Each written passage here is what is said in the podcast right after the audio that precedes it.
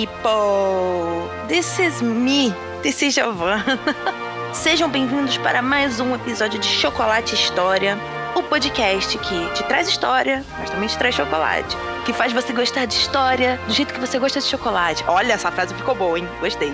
Vamos tentar fazer essa frase do podcast? Vamos, mas eu vou esquecer. No próximo eu vou criar outra frase, porque eu sou assim. Mas anyway, como vocês estão? Vocês estão bem? Primeiramente, bom dia, boa tarde e boa noite. Não importa a hora que você esteja me escutando, seja muito bem-vindo.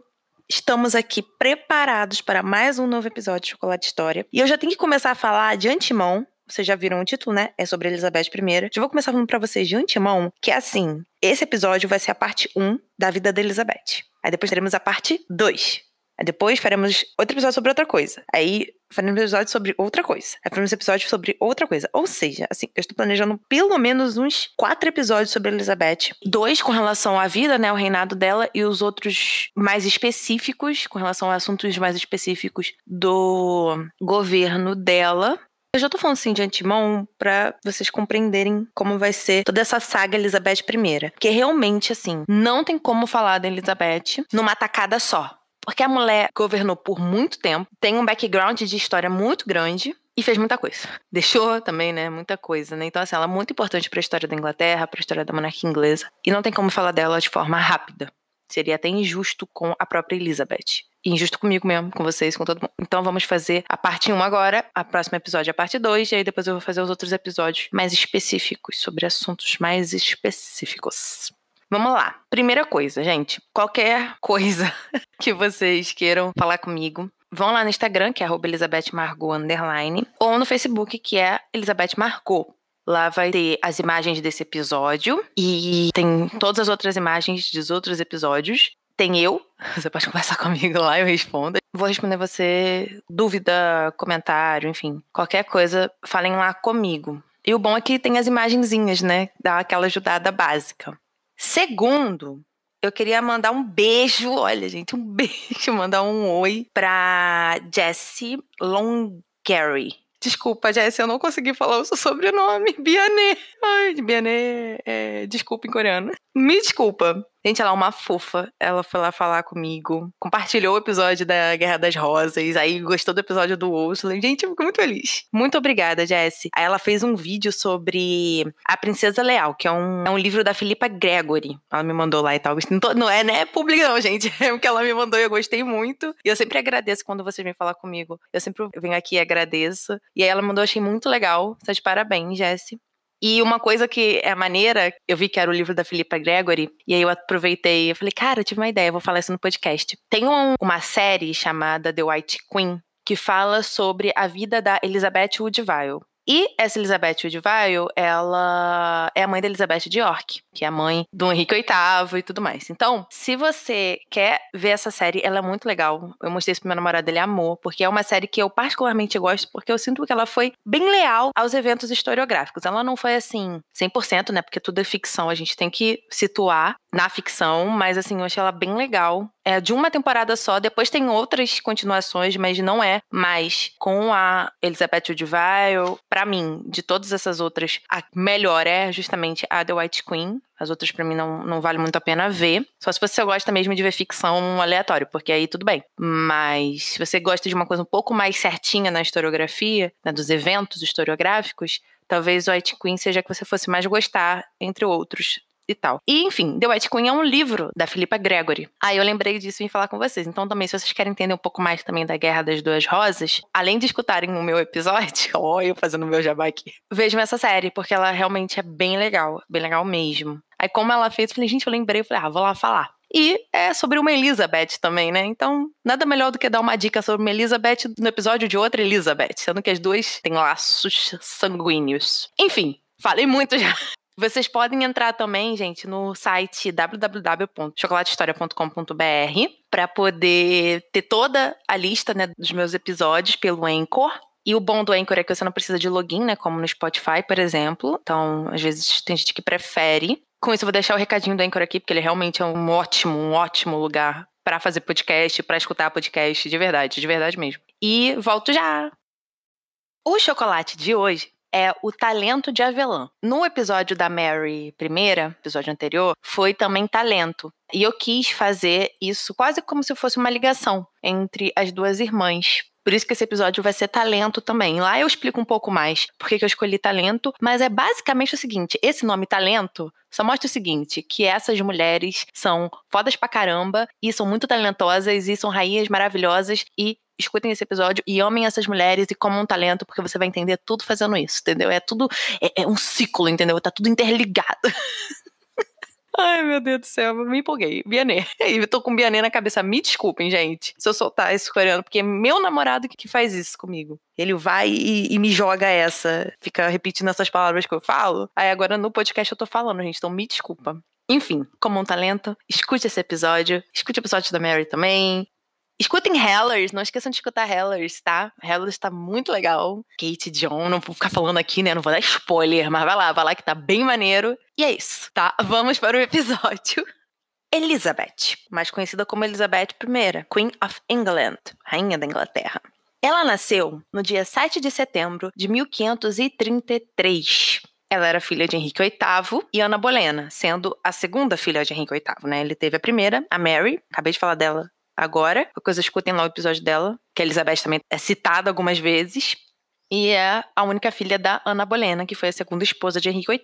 Tem um episódio sobre a Ana aqui, aconselho vocês a escutarem. Porque, primeiro, que aí você vai conhecer um pouco a mãe da Elizabeth e, assim, um pouco do background por detrás do nascimento e de tudo que rodeou os primeiros anos de vida da Elizabeth. E também vai explicar toda aquela cisão que Henrique VIII fez, né? Eu tenho episódio de todas as esposas aqui. Então, caso você tenha interesse, escuta, tá? Todas as seis, já fiz tudo. Escuta que vai estar tá bem legal. A Elizabeth, ela vai morrer no dia 24 de março de 1603. Ela vai ter 69 anos. E ela vai reinar, ela vai ser rainha do dia 17 de novembro de 1558 até o dia 24 de março de 1603. Ela vai reinar aí 45 anos, mais especificamente. Tempo pra caramba. Fazia muito tempo que a Inglaterra não tinha um reinado tão grande assim. Desde antes da Guerra das Rosas, por exemplo. E reinados grandes já nos trazem algumas lições. Primeira lição que é estabilidade. Quando você tem um rei que dura muitos anos, mais de 10, 20 anos, você gera um senso de estabilidade muito forte dentro do aparato da coroa, né, estatal, governamental e da população. Além de gerar familiaridade, reconhecimento nacional porque você vê a figura do seu país, né, do seu reino, representada em uma pessoa que está durando muitos anos, que pegou várias gerações. Então, assim, ela vai se tornar um ponto de união. É muito importante ter isso em mente com relação a Elizabeth. Ela, pós todo esse período que nós já viemos falando aí, de Guerra das Rosas, Tudors, falamos um pouco dos Plantagenetas, ainda falta alguns reis, mas já falamos. Você consegue identificar na Elizabeth esse ponto de união que todos esses outros reis não tiveram porque estavam metidos em guerras e tudo mais. Então, essa primeira lição que a gente tem que entender, que a gente tem que compreender para trabalhar o reinado da Elizabeth, para trabalhar todo esse legado que ela deixou. A Elizabeth ela vai ser batizada no dia 10 de setembro de 1533 pelo arcebispo de Canterbury, o Cranmer, e ela foi a princesa herdeira da Inglaterra, né? Aconselho vocês, de fato, a, escutarem mais sobre isso, né? No episódio da mãe dela, né? no episódio da Jenny Seymour. Isso acho que é fundamental, né? Para ter esse background. Então, ela foi a princesa herdeira, né? Ela foi herdeira da Inglaterra por dois anos e oito meses. Por quê? A mãe dela vai morrer quando ela tem dois anos e oito meses.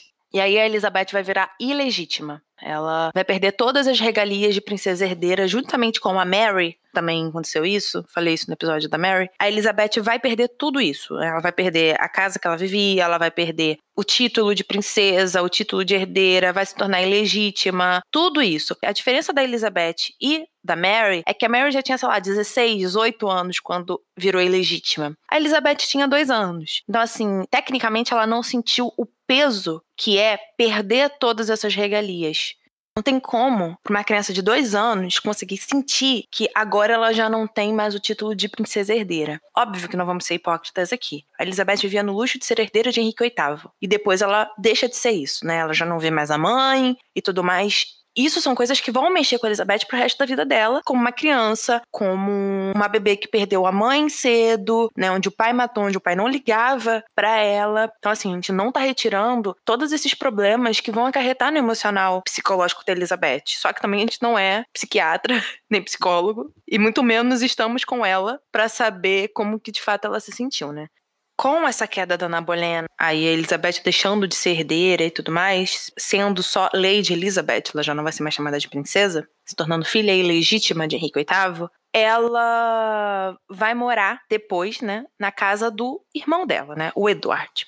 Tem episódio do Edward aqui também, caso vocês queiram escutar. Tem episódio da Jenny Seymour. Então, assim, tem todo um background, tá, gente? De verdade. O que que acontece? O Edward, ele vai ter uma corte só para ele, uma casa só para ele, como filho, herdeiro, príncipe de Henrique VIII. E as duas irmãs dele principalmente a Elizabeth, vão passar a viver nesta casa, nesta corte. Não como irmã ou princesa, não, mas como alguma nobre tão menos importante quanto qualquer outra. E a Elizabeth, né, em 1537, no batismo do Edward, ela vai levar o tecido batismal dele, né, o tecido que ele vai usar no batismo. E a Mary, a irmã mais velha, né, dos dois, vai ser a madrinha do Edward. Um ponto aqui interessante, antes de eu começar a engrenar na vida da Elizabeth em si, é que o nome dela foi escolhido por causa das duas avós, tanto a avó materna quanto a avó paterna. A avó paterna era Elizabeth de York e a avó materna era Elizabeth Howard. E é até interessante que a gente consegue fazer um link. O nome da Elizabeth de York é em homenagem à mãe dela. Quem é a mãe da Elizabeth York? Elizabeth Woodville. Foi que eu falei da, da série The White Queen. Um dia eu vou fazer um episódio sobre ela também, que é bem legal. Então, o nome da Elizabeth foi escolhido por causa das duas avós. Entrando na educação da Elizabeth, a mais importante governanta que ela vai ter, e não em sentido de, de, criação, né, de cuidado, mas em sentido de amizade, de amor e carinho, vai ser a Catherine Ashley. A Catherine, ela vai ser uma grande amiga para a vida da Elizabeth. As duas vão continuar amigas íntimas até o falecimento da Catherine, que é em 1565. E a Catherine, ela vai entrar na vida da Elizabeth em 1537. Ela que vai ensinar para Elizabeth francês, italiano, espanhol e flamengo também. Que é tipo um dialeto holandês, holandês belga, é um negócio assim, entendeu? Daquela, daquela região ali. A Catherine vai ensinar para Elizabeth bordado, dança, equitação, comportamento. Então, assim, aos seis anos, a Elizabeth já conseguia costurar uma camisa. E ela fez uma camisa e enviou como presente pro irmão, né? Pro Edward. Ela foi responsável por toda essa criação da primeira infância da Elizabeth, de certa forma. Ela ensinou todos os códigos de boa conduta, né, de polidez, de tudo, tudo mais. Foi ela que ensinou para Elizabeth. Ela também ensinou matemática, geometria, astronomia, geografia, história, além das línguas que eu já falei. Então, assim, a própria Elizabeth elogiava, quando mais velho, né, óbvio, toda essa devoção, né, desses estudos que a Catherine teve na criação da Elizabeth. Isso é muito importante para a menina.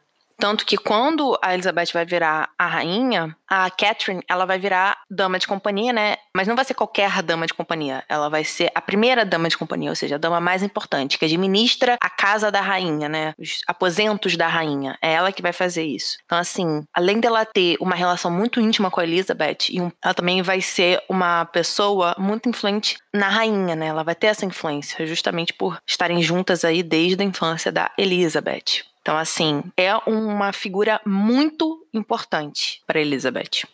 Em 1544, a Elizabeth ela vai ter um tutor, professor, que vai se chamar William Grindal. E quando ele vai começar a dar aula para Elizabeth, ela já sabia escrever em inglês, italiano e latim, né? Antes mesmo dele começar a dar aulas a ela. E ele melhorou muito o francês e o grego da Elizabeth. Ou seja, a mulher era quase uma poliglota por inteira, né? Falava pra caramba, pô, aos 12 anos, Elizabeth vai traduzir um dos livros da Catherine Parr, que foi a última esposa do Henrique VIII. Para saber mais sobre esses livros e sobre a Catherine Parr, escuta o episódio dela, que lá eu falo tintim por tintim desses livros. E a Elizabeth, ela vai traduzir esse livro em três idiomas, que é o latim, o italiano e o inglês, e ela vai dar esse livro como presente ao pai. Ela só tinha 12 anos aí. Ela traduziu um livro inteiro em três idiomas diferentes. Isso é uma característica muito interessante da Elizabeth, porque ao longo da vida dela inteira, ela vai continuar traduzindo obras, livros. principalmente do grego e do latim. Então ela vai traduzir obras do Cícero, obras do Plutarco, obras do Tauto, do Boetius, obras clássicas, livros clássicos com esses idiomas, né? Ou grego ou latim. Ela vai fazer isso sério por toda a vida dela. É quase como um passatempo barra hobby barra não vivo sem. O Grindal, né, o tutor dela, vai morrer em 1548.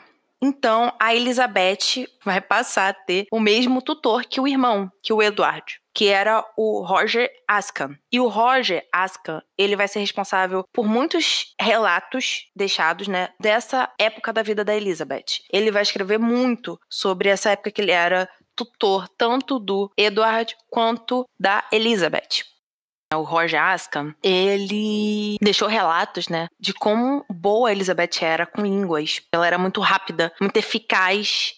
Ele era poeta. E dizem que essa influência na Elizabeth foi muito importante. Porque, por exemplo, tem um poema On Mercier de Pertry, né, a partida do Monsieur, né, do Mercier, que é um poema atribuído a Elizabeth. E isso veio muito da influência do Roger Askham, porque ele era poeta. A educação de Elizabeth vai terminar em 1550. E nesse período, ela era considerada uma das mulheres mais bem educadas da geração dela, né, da sua geração. Então, assim, ela tinha um background educacional muito forte e muito mais forte ainda em termos linguísticos, entre grego, latim, espanhol, italiano, inglês. Ou seja, ela era completa em termos de educação. Por isso que ela era considerada uma das mulheres mais bem educadas da época dela, da geração dela.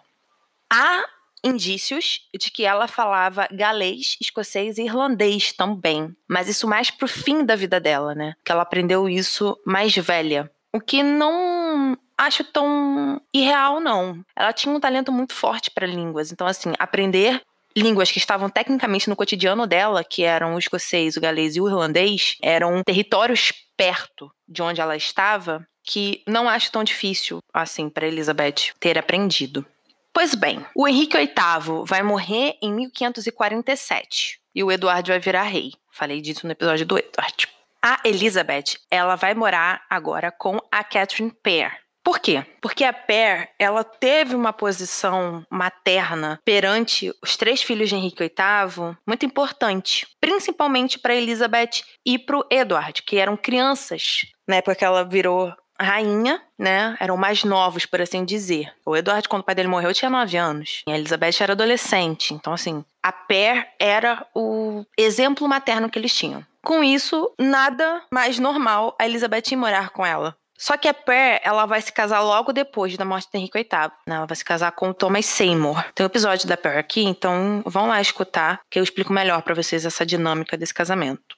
E esse vai ser um período crucial na vida da Elizabeth em termos de marcas emocionais. Por quê? O Thomas Seymour abusou da Elizabeth. Ela tinha 14 anos de idade quando ela estava morando com a Catherine Pear e com Thomas Seymour. E o Thomas entrava no quarto da Elizabeth de manhã cedo, ou seja, ela estava só de camisola, dava tapa na bunda dela, ficava fazendo cócegas na garota em cima da cama, e a Catherine se juntou a isso pelo menos duas vezes. Então, assim, para uma garota de 14 anos você ter a sua intimidade invadida é muito pesado. É muito pesado. Sempre que isso acontecia, a Catherine Ashley estava no quarto. Não era nada não supervisionado, né? Vamos dizer assim, era uma brincadeira supervisionada. Porém, isso não tira o peso do problema.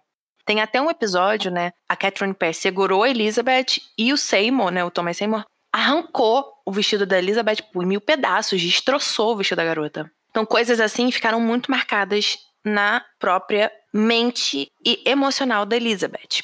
E a gota d'água disso foi quando o Thomas Seymour e a Elizabeth foram vistos abraçados, sem supervisão, né? Eu falei, lembra da brincadeirinha com supervisão? Com supervisão pode, sem supervisão não pode. E, quando isso aconteceu, a Catherine Pear mandou a Elizabeth embora. A Pear vai morrer no parto, ela estava grávida já na época, do Thomas Seymour. E o Seymour vai tentar de novo algumas coisas com a Elizabeth, quando ele ficar viúvo.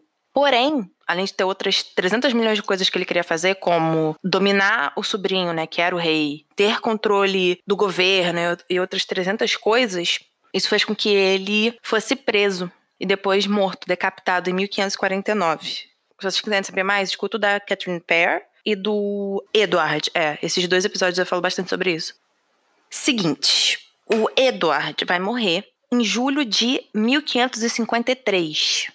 A Mary e a Elizabeth ainda eram ilegítimas. Porém, antes do Henrique morrer, ele tinha feito o terceiro ato de sucessão. Eu falei mais disso tanto no episódio da Pearl, acho que eu falei um milhão de vezes isso já, sobre a Catherine Pear, quanto no episódio da Mary, principalmente, sobre esse ato de sucessão. E aí, o que, que era isso? Era trazer as filhas de volta para a linha de sucessão. Isso foi feito. Era Mary e depois Elizabeth. Elas ainda eram ilegítimas, porém elas eram consideradas herdeiras do pai. Tem, tudo bem. Porém, quando o Eduardo morre, o rolê não caminha por isso. O Eduardo, ele não obedece essa lei, nessa terceira lei de sucessão que o Henrique fez. E nomeia como herdeira, né, a Jenny Grey. E isso instaura toda uma crise de sucessão na Inglaterra. Aí, fazendo né, um ponto aqui é, gente, é o seguinte: eu tenho episódios só sobre isso. Tem o episódio do Edward, tem um episódio da crise de sucessão, né, e da Jenny Grey juntos, os dois episódios, falando sobre isso, só sobre isso. E tem um episódio da Mary. Então, esse período agora que eu tô falando para vocês, Edward, Jenny Grey e Mary, eu tenho episódio dos três. Então, assim, eu aconselho vocês a irem escutar. Porque aqui, se eu parar nisso, a gente não sai mais desse episódio. Então, eu meio que vou dar um pulinho. Não vou me adentrar nessa questão. Vou direto pro reinado da Mary. Então, assim, a Mary vai subir ao trono, vai virar rainha. E ela vai entrar em Londres vitoriosa, depois de toda essa crise de sucessão. E quem vai estar ao seu lado vai ser Elizabeth. Elizabeth ela sempre vai apoiar a Mary nesse quesito. Entrando um pouco na relação das irmãs, aqui não tem muito o que falar. Elas nunca foram íntimas, nem próximas, muito pela diferença de idade, porém elas se apoiavam. A gente consegue ver, por exemplo, quando a Elizabeth entra ao lado da Mary. Porém, quando a Mary vira rainha, e a Mary era católica, ela não era protestante, e a Elizabeth era protestante, os conflitos começam a serem mais visíveis, mais imbativos e mais drásticos. Porque, por exemplo, a Mary vai ordenar que todo mundo participasse da missa católica. Isso incluía a Elizabeth. E a Elizabeth não concordava. Ela estava muito mais pro lado do irmão quando eu falo irmão do Edward, né, com relação à reforma, do que da Mary. E isso gerava problema entre as duas, porque a Mary não aceitava isso, queria que a Elizabeth fosse católica. A Elizabeth orava para ela e falava assim: não, eu não vou ser católica. Com isso, a Mary ela vai perder popularidade porque ela quer trazer o catolicismo de volta, porém, a Inglaterra já não é mais católica tem uns anos. Já existe uma igreja da Inglaterra. E a Elizabeth começou a se tornar uma ameaça para a irmã. A própria figura da Elizabeth. Por quê? Se tudo desse errado, eles ainda teriam uma rainha protestante, que era Elizabeth, que era a herdeira da Mary. Por isso que a Mary também ficou desesperada para ter um filho, porque ela não queria que a coroa passasse para a irmã, porque ela queria que a Inglaterra voltasse a ser católica. Escutem lá o episódio da Mary, que eu falo bastante sobre isso, sobre essas questões dela. Um exemplo do medo da Mary e quanto a presença da Elizabeth era um problema, né? Era uma resistência de certa forma. E quando eu falo presença, eu não tô falando da pessoa em si, mas tô falando só da imagem que ela representa, né? O significado daquela imagem para as pessoas. É que em janeiro de 1554 vai ocorrer a rebelião de White. A rebelião de White, ela vai ir contra o casamento da Mary com o Felipe da Espanha, o que era completamente popular entre os ingleses, porque o Felipe era católico. Além disso, era filho do imperador Carlos V. E assim, ninguém queria Espanha ali dentro. Ninguém queria que ele virasse rei. Não era uma rebelião que falava explicitamente que queria a derrubada da Mary, porém estava implícita. E aí a Elizabeth foi incluída nisso. Como assim? Surgiu suspeitas de que ela tinha planejado juntamente com né, os participantes da rebelião essa rebelião. Porém, não se tem provas até hoje de que isso aconteceu ou não. A Elizabeth, ela tinha alguns contatos com nobres que participaram daquilo, eles eram próximos de certa forma a ela, mas isso não significa que de fato ela tenha feito algo. E ela foi categórica, ela falou: "Não, eu não fiz parte disso, não, eu não sou parte disso". Porém, ela era uma ameaça tão grande para Mary que ela foi presa no dia 18 de março. Ela foi presa na Torre de Londres, mesmo negando, falando que era inocente e tudo mais. O Stephen Gardner, que é um nobre católico político da época da Mary, principalmente, ele queria Elizabeth morta. Ele queria o julgamento da Elizabeth justamente para ela morrer, porque não seria paz para a coroa católica, né, para esse, esse restabelecimento, se, você, se ainda existisse um herdeiro protestante na Inglaterra. Porém, os apoiadores que Elizabeth tinha no governo eram muito mais fortes, e eles convenceram a Mary de poupar a vida da irmã, porque não, não existia prova concreta de que Elizabeth participou daquilo. Não tinha nada. Então, assim, ia matar por achismo. Então, no dia 22 de maio, ela foi transferida para Woodstock, que era uma propriedade no campo, e ela ficou em prisão domiciliar lá por um ano. A Elizabeth, ela só vai ser retirada da prisão domiciliar pro nascimento do filho da Mary, em 17 de abril de 1555. Porém, a Mary não estava grávida. E aos poucos foi vendo que ela não ficaria mais grávida e que quem substituiria a Mary no poder seria a Elizabeth. E de fato foi isso que aconteceu. No dia 17 de novembro de 1558, a Mary vai morrer sem deixar herdeiro, sem deixar filhos. E quem vai sucedê-la é a Elizabeth. A última filha, então, de Henrique VIII, subiu ao trono. A filha da Ana Bolena subiu ao trono. Elizabeth tinha 25 anos de idade quando isso aconteceu. Ela, de fato, foi muito bem acolhida pelo povo, e principalmente pelos protestantes. A coroação dela foi no dia 15 de janeiro de 1559. E essa data foi escolhida pelo conselheiro e astrólogo dela, sim, ela tinha um astrólogo, chamado John Dee. Ele viu que era a melhor data para Elizabeth ser coroada.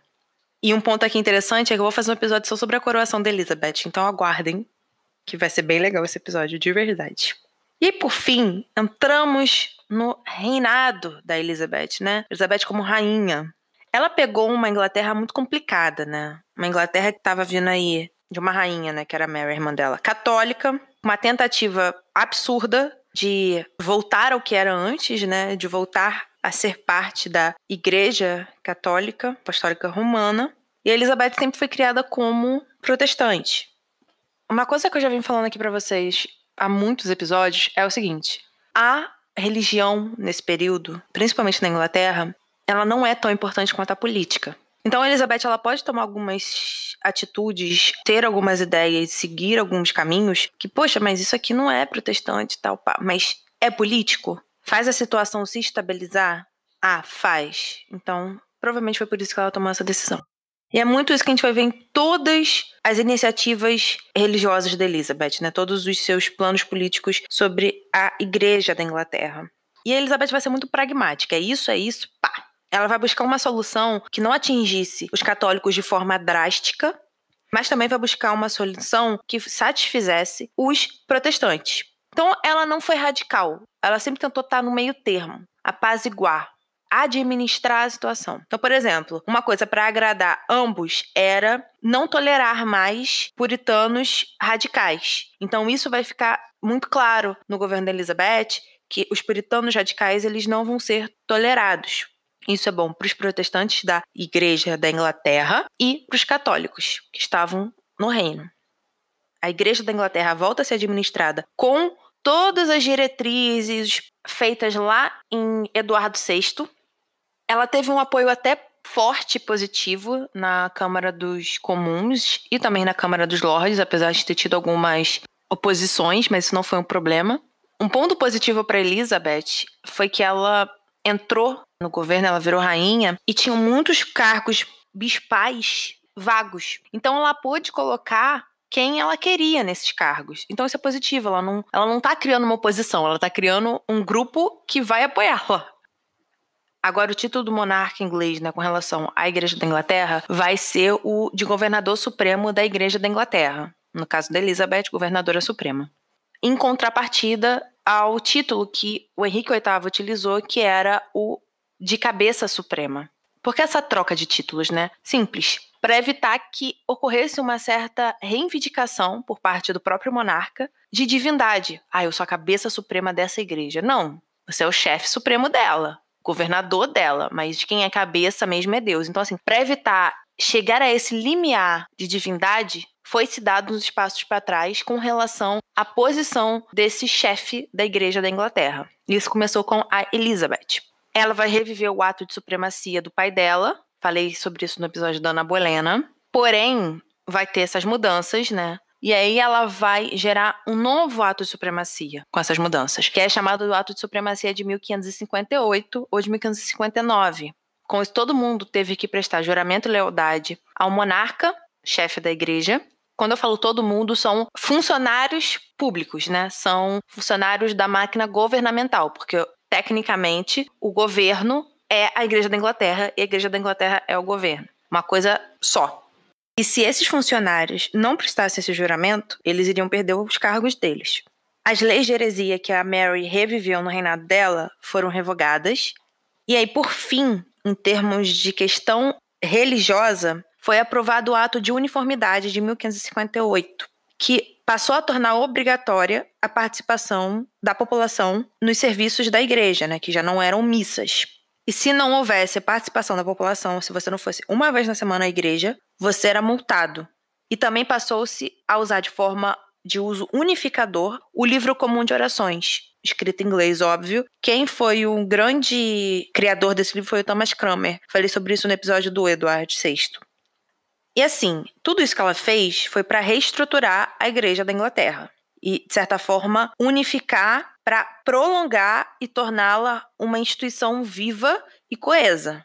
Porém, a gente não pode esquecer que a Elizabeth, ela, por exemplo, não eliminou por completo o catolicismo. Ela usava símbolos católicos, por exemplo, como a cruz.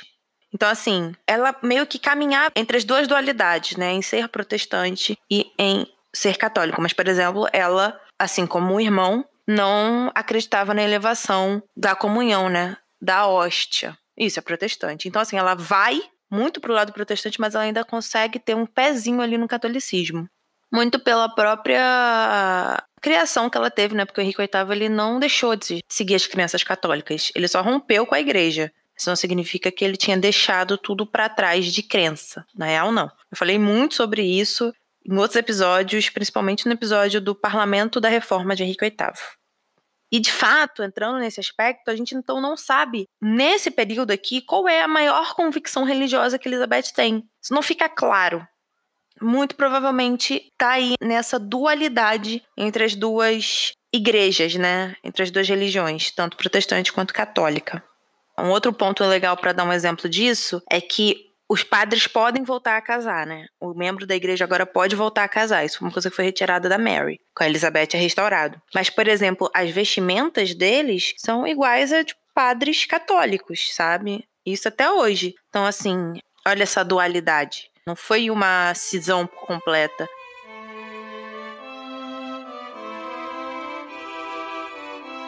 Entrando, acho que no assunto que todo mundo mais espera desse episódio, que é a questão do casamento da Elizabeth.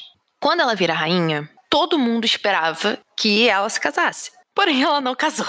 A Elizabeth ela vai considerar vários pretendentes até os 50 anos de idade, porém ela nunca vai casar.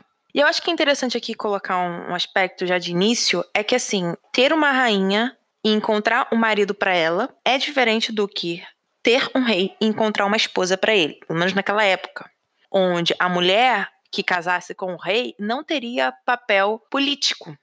Mas o homem que casasse com a rainha teria, porque na Inglaterra a mulher ela não tem, na segunda legislação daquela época, não tinha como administrar suas posses. Então passaria para o homem. Eu falou um pouquinho disso no da Mary, em relação ao casamento dela com Felipe. E aí seria a mesma coisa que dar todo o poder que a rainha tem para um cara. E aí ele virar rei também. Então, assim, isso nunca tinha acontecido de certa forma, sabe? Era novo essa ideia de rainha tendo que casar, sabe? Rainhas reinantes era algo novo naquele período.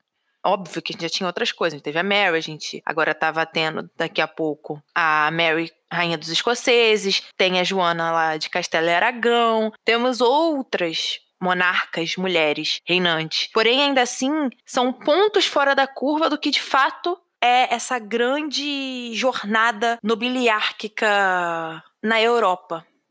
Então, assim, trabalhar com essa questão para eles era algo muito delicado, muito complicado. Então, assim, eu enumerei aqui quatro pontos que nos fazem seguir um caminho com relação ao não casamento da Elizabeth. O primeiro é o do Thomas Seymour, aquilo que eu já contei lá, lá no início do episódio, que realmente historiadores concordam que foi um episódio muito traumático emocionalmente para Elizabeth. Aí a gente entra com a questão do próprio pai dela, do próprio exemplo de homem que ela teve na vida dela, que é o Henrique VIII, que foi, né, o Henrique VIII, e de tudo que ele fez para a própria mãe da Elizabeth, porque a Elizabeth ela cresceu sabendo da história da mãe, escutando de uma forma não positiva. Então, assim, o culpado disso tudo é o pai. Até que ponto a Elizabeth evitou casar para não encontrar, né, para não ter como marido um Henrique VIII da vida? Com tudo isso que eu falei, né, casando, ela poderia provocar uma instabilidade política na Inglaterra naquele período. Por quê? O cara poderia querer se virar contra ela e pegar o trono dela. Nobres não iriam gostar do casamento e iriam se virar contra eles e iam querer fazer um golpe. E assim sucessivamente nunca iria agradar alguém. Então, assim, talvez ela tenha chegado a um ponto da vida dela que ela falou assim: cara, não vou casar. Ah, amei ciclano, amei fulano. Ah, esse aqui era um bom partido, né? Não vou, porque vale a pena eu ter que lidar com homens como Thomas Seymour, homens como meu pai, ainda ter que trabalhar com uma instabilidade política vinda desse casamento, porque ela viu como é que foi no casamento da irmã para ela não valia a pena, de certa forma, entende? Óbvio que eu não posso falar com propriedade porque a gente não é Elizabeth para falar. Mas vendo todos esses indícios, talvez eu simplesmente chegou um dia e falou assim: "Cara, não vou, não vou fazer mais isso não. Isso não vai dar certo. Vou ficar quietinha aqui na minha." Entrando nos pretendentes da Elizabeth, nos homens que marcaram a vida dela em termos de casamento. Primeiro, vamos começar com o mais importante, que é o Robert Dudley. Ele era filho lá daquele John Dudley, lá do Eduardo VI. Só para vocês se situarem no nome. Eu vou usar até um, uma frase da Susan Doran, uma historiadora, que ela fala o seguinte: ele foi um homem que permaneceu no centro da vida emocional da Elizabeth. Então, assim, provavelmente foi o único homem que ela amou na vida. O Dudley, ele foi enviado para a corte inglesa um ano antes da Mary morrer, pelo Felipe II, ainda marido da Mary. E ali ele e a Elizabeth começaram a se aproximar. E lá em 1559, os dois já tinham uma relação que era considerada uma relação romântica, de certa forma, aos olhos do público, como se a Elizabeth estivesse apaixonada por ele de fato. Um ponto aqui interessante é que nesse início de reinado da Elizabeth, houveram muitas e muitas propostas de casamento, vindas né, do exterior, né, vindas da Europa continental. E, de certa forma, a Elizabeth usou o próprio Dudley para fazer intrigas com esses possíveis pretendentes estrangeiros. Isso fica bastante claro, porque Elizabeth, no fim, ela gostava de um teatro, ela gostava de uma encenação. Nada melhor do que gerar disputa entre os pretendentes usando um possível pretendente. O lado conservador do governo dela deixou claro que não apoiaria os dois, que não apoiaria o casamento dela com o Dudley. E antes de tudo isso, o Dudley era casado nesse período, assim. Ele vai ficar viúvo e a morte da mulher é muito interessante isso. Ela provavelmente tinha câncer nos seios, ela tinha machucados e tudo mais. E aí ela vai morrer porque ela caiu de uma escada, mas era uma escada muito curta, muito pequena. E na época girou-se em torno de rumores e fofocas e tal de que o Dudley matou a mulher para poder casar com Elizabeth. Ou Elizabeth mandou matar a mulher para poder casar com o Dudley. Falavam isso direto. Por fim, ela não casou com o Dudley. Mas até chegar esse por fim ela não casar com o Dudley demorou algum tempo. Eu acho que assim, né, entrando, voltando para a questão do não casamento da Elizabeth, ela desde criança falava que não queria casar.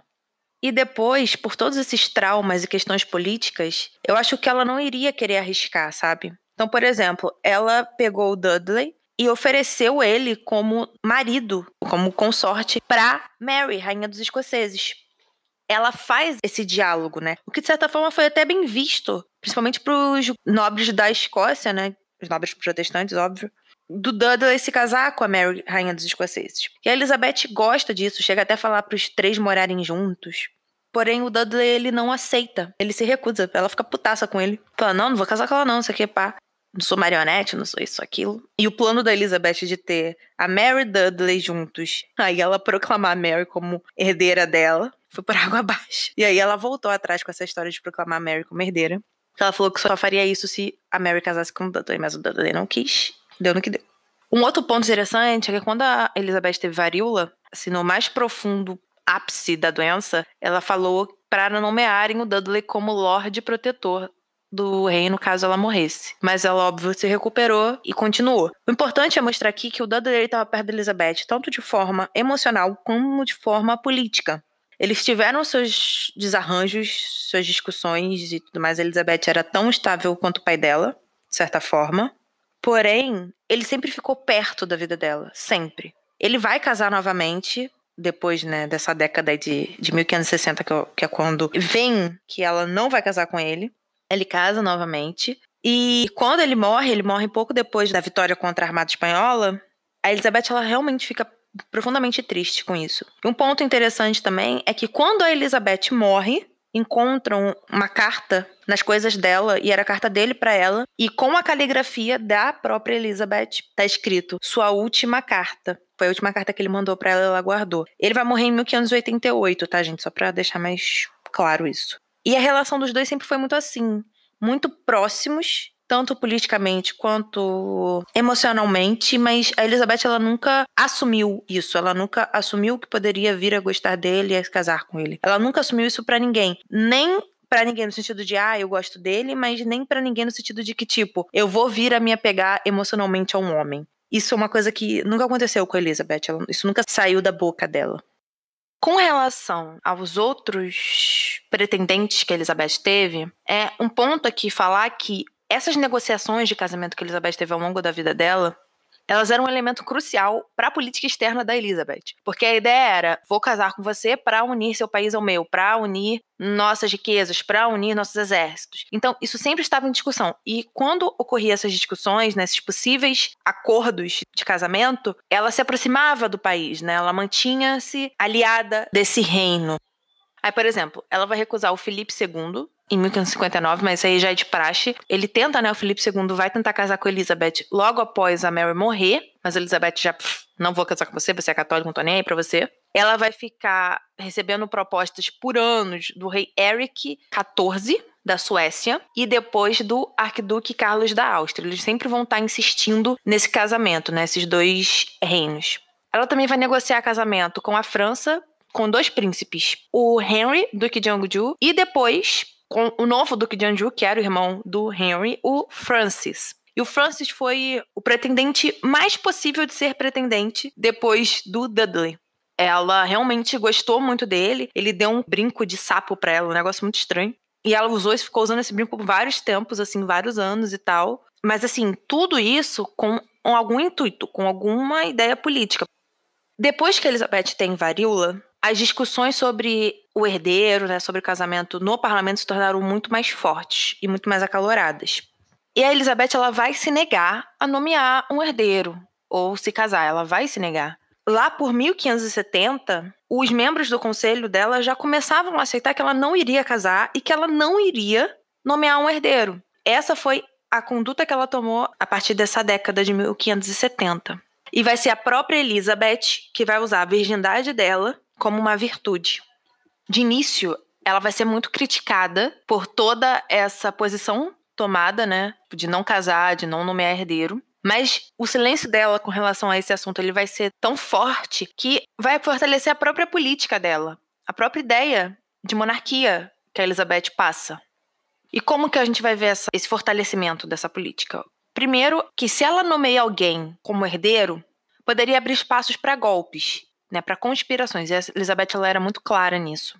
E aí ela própria fala: ah, "Eu já fui a segunda, né, a pessoa que espera". Então assim, ela sabe como que é a tensão que gira em torno dessas duas pessoas, uma que está no poder, outra que está esperando para entrar no poder, com relação às conspirações do governo, com relação às conspirações dos nobres.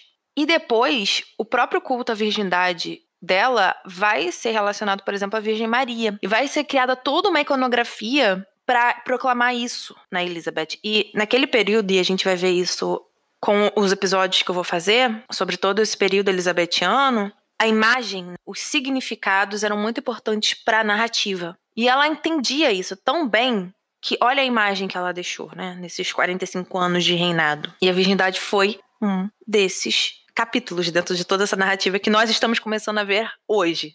E por fim, o discurso mais emblemático com relação à virgindade dela é que ela não se casou, não teve filho, porque ela era casada com a Inglaterra. Ela era casada com os súditos dela. Então, esse discurso vai ficar muito marcado na Elizabeth e de forma positiva, como se a ligação que ela tivesse com o reino fosse tão forte, fosse tão abençoada por Deus, que ela não precisaria mais casar, ela não precisaria ter filhos.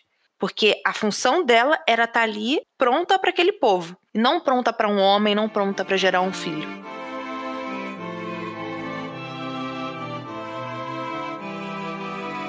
Agora, nós vamos entrar no assunto Mary Queen of Scotland. A Elizabeth teve duas Marys na vida dela, a irmã e a prima. A Mary, a rainha dos escoceses, ela é filha de James V, da Escócia, rei da Escócia, que é filho de Margaret Tudor, irmã de Henrique VIII. Na real, irmã mais velha de Henrique VIII. Se vocês forem no episódio da crise de sucessão, né, da Jenny Gray, no Instagram mesmo, não precisa nem o episódio, você vai ver a árvore genealógica de Henrique VII e seus filhos.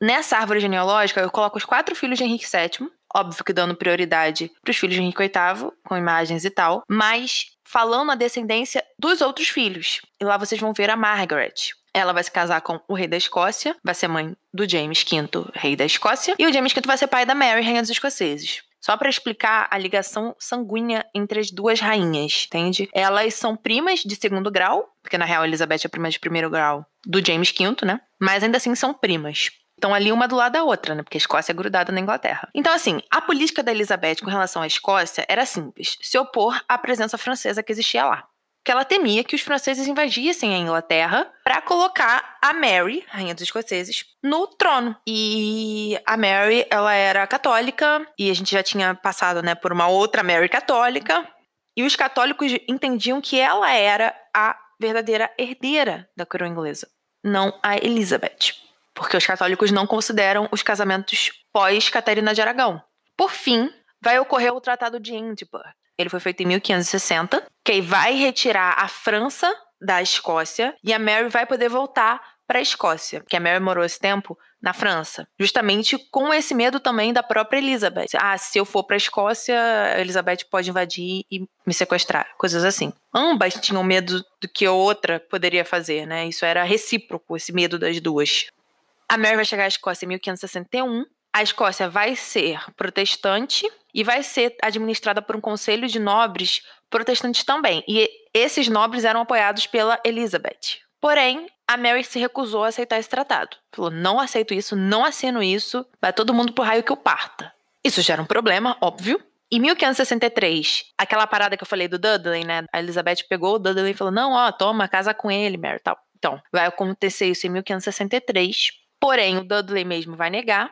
E a Mary vai casar em 1565 com o Henry Stuart, Lord Dunley. Esse cara vai se tornar impopular e vai ser assassinado em 1567. Muito provavelmente ele foi assassinado por conspiradores que eram liderados pelo James Hepburn, o Conde de Bothwell. É interessante dizer que pouco tempo depois, em dia 15 de maio de 1567, a Mary vai casar com o Bothwell. E aí vai gerar suspeitas de que talvez ela tivesse até participado dessa conspiração para matar o marido, porque o cara era, olha, só fez o inferno na vida dela, mas a gente chega lá no episódio dela. Com tudo isso, a Mary vai ser presa lá na Escócia. Aí os nobres escoceses, né, os senhores escoceses vão obrigar ela a abdicar em favor do filho dela, era bebezinho ainda, era pequenininho, o James VI, tinha nenhum ano, ele nasceu em 1566, pra você ter noção. Aí o James vai ser levado para um outro castelo, para ser criado como protestante. E a Mary vai escapar em 1568 para tentar retomar o poder. Isso não vai acontecer. Ela vai para Inglaterra. Ela atravessa a fronteira com a Inglaterra para ver se consegue né, o apoio da prima e tudo mais. A primeira tendência da Elizabeth era de fato restaurar a Mary ao poder. Mas aí, a, a mulher era católica. A mulher era prima de segundo grau dela. A Elizabeth já tinha vivido o suficiente para saber que coisas assim não dão certo. Se você coloca teu inimigo no trono, teu inimigo pode vir te sabotar. Os conselheiros, né, os nobres ingleses, com certeza deixaram isso bem claro para ela. Então, assim, partindo internamente, de certa forma, e externamente, a Elizabeth e o conselho jogaram pelo seguro. O que, que é jogar pelo seguro, Giovanna? Eles não devolveram a Mary para a Escócia, com um exército inglês e tudo mais. E nem enviaram ela para a França como também tinha uma possibilidade, porque enviar teu inimigo para a França, porra, meu filho, tá, tá de sacanagem. E aí o que aconteceu? Eles aprenderam na Inglaterra. E ela vai ficar presa por 19 anos. Não podemos deixar de esquecer que a Igreja Católica não estava vendo tudo isso só de camarote. Eles queriam entrar na situação. A Mary era católica. A Escócia estava passando por esse processo de deixar de ser católica e virar protestante. O James VI, né, que já era rei, porque a mãe abdicou, foi colocado sobre cuidados de protestantes. Temos a França, que tá ali meio mal, meio tá, vendo toda essa situação acontecer.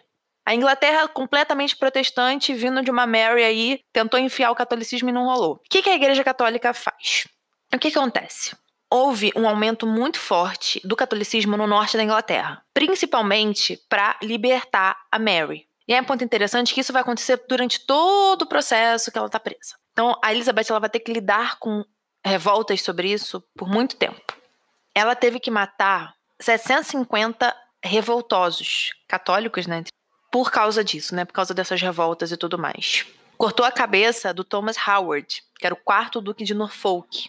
Porque a ideia era casar o Thomas Howard com a Mary, rainha dos escoceses, e aí os dois pegarem o trono da Inglaterra. Teve que matar o cara também. E é por assim vai. Ela teve que lidar com isso durante todo esse período que a Mary ficou presa. O Papa Pio V, em 1570, achando que essas revoltas estavam sendo bem-sucedidas, de certa forma, emitiu uma bula papal. Regnans in Excellence. Se alguém entendeu alguma coisa, show. Senão, vou repetir para vocês. Reinando nas alturas. e esse e essa bula papal, ela vai excomungar a Elizabeth e vai declará-la herege e libertou os católicos da lealdade dela, né? Da autoridade dela. Falando, ó, essa rainha vocês não precisam seguir. Se você é católico, você não precisa seguir isso aqui, não. E há de quem fosse católico e seguisse Elizabeth. Porque senão, eles iam ser excomungados também. Ele falou, falou que Elizabeth colocou homens hereges no Conselho Real, nananã. Ó, uma coisada só. O Pio V, né, o Papa Pio V, ele não falou com nenhum governante da época. Ele não falou com Filipe II, não falou com o novo imperador romano, o Maximiliano II, falou nada. Fez e o próprio Filipe foi contra. Porque assim, a Elizabeth, ela sempre tomou posições de meio termo. Ela nunca foi radical com os católicos, ela nunca perseguiu. Óbvio que ela não voltou a ser, mas ela também não foi filha da puta. Porém, quando a própria Igreja Católica vira e fala: olha, tô excomungando essa mulher, ela me herege, você não precisa ser súdito dela, e se você seguir as ordens dela, eu vou te excomungar também. Ele colocou a Elizabeth numa sinuca de bico. Ou seja, ou é agora ela vira a, a amiguinha, ou seja, volta né, a ser amiguinha da igreja, ou parte para cima. Ou seja, não foi nem um pouco inteligente. Essa bula papal, ela foi suspensa entre os anos de 1580 a 1584, Porém, depois, principalmente com a questão da armada espanhola, né, o início principalmente da guerra anglo-espanhola, lá, lá para os anos de 1588, é renovada, tá? A bula é renovada e Elizabeth é excomungada novamente, ou seja, ela é excomungada, aí volta. Não, não, vamos excomungar não, é herege não, tudo bem, de boas. Aí depois excomunga de novo. Só para entender, ela foi excomungada pela primeira vez motivo Mary, rainha dos escoceses. Depois não, não descomunga a mulher, não. Depois ela vai ser excomungada de novo por causa da guerra anglo-espanhola. Aí, voltando lá para a questão Mary, rainha dos escoceses, com a Elizabeth excomungada, os católicos ingleses passaram a ter um forte incentivo, tipo, ó, oh, entendi agora o que você quer dizer, em considerar a Mary né, Stuart, a rainha dos escoceses, como a legítima soberana da Inglaterra, e não a Elizabeth. Aí que é um ponto interessante. A Mary pode ter participado ou não dessa trama toda. Que eu falei, né, de colocar a Mary no poder, aí depois estava lá para casar com o Duque de Norfolk, e aí depois matou o Duque de Norfolk, porque Elizabeth descobriu. Descobriu por causa dos espiões que ela colocou. É, Sir Francis Washington foi um desses espiões chegaram à conclusão de que eles não teriam paz, o conselho, a Elizabeth, todo mundo, se a Mary continuasse viva. E aí começou-se a montar um processo contra ela. A Elizabeth ela resistiu, mas no final de 1586 ela já estava persuadida a sancionar esse julgamento, né, a afirmar, confirmar esse julgamento e a própria pena de morte da Mary, muito por causa de evidências de cartas escritas que eles conseguiram pegar de rebeliões passadas. Entre Mary e o Duque de Norfolk, enfim, toda essa trama de revoltas para tentar conseguir a Mary no poder, eles conseguiram cartas sobre isso que envolviam a Mary e aí elas foram as principais provas para esse julgamento e pela morte da Mary Rainha dos Escoceses. No dia 8 de fevereiro de 1587, a Mary vai ser decapitada A Elizabeth vai dizer que não pretendia isso, que a execução foi mandada, né, assinada e tal, pelo secretário dela, o William Davidson. Falou que ele foi o culpado disso, de ter autorizado. E a Mary vai ser morta com essa argumentação de tentar roubar a coroa da Elizabeth, né? Tramar contra a pessoa da rainha, outra traição. Esse talvez seja um dos fatos mais emblemáticos de todo o reinado da Elizabeth. Agora eu vou deixar uma curiosidade aqui, porque eu acho que ela vai se encaixar muito mais nessa parte do episódio do que na outra parte, que é sobre o Chakras Ring, ou melhor dizendo, Anel de Damas. Esse anel, ele é uma das poucas peças de joia, né? Uma das poucas peças de joia, no sentido joia, sobreviventes que a Elizabeth usou. Ele é um anel de madrepérola, ele vai ser cravejado de ouro e rubi e vai incluir um medalhão dentro dele. É esse que é o pulo do gato aqui, essa que é a, coisa bonita se falar. A Elizabeth, ela usou isso durante toda a vida dela. E, tipo, é meio que um, um medalhão escondido, sabe? E quando ela morre, e eles retiram o anel, eles conseguem ver que é o medalhão e vão abrir. E aí encontram a imagem da Elizabeth gravada de um lado, e no outro lado do medalhão, né, tem imagem de uma dama. A dama aqui, tradicionalmente, sempre foi identificada como a Ana Bolena, a imagem. Mas pode ser também a madrasta da Elizabeth, a Catherine Pear. Já falei, né, que ela teve uma relação materna muito forte com a Catherine. Então, pode ser Ana Bolena, como pode ser a Catherine Pear. Esse nome Shaskers não é dama, né, óbvio, é porque é onde o anel está atualmente, que é em Shaskers, na casa de campo do primeiro-ministro do Reino Unido. Porque o anel ele foi passando assim de mão em mão até chegar na família, cara que é atual, né, o primeiro-ministro e tudo mais.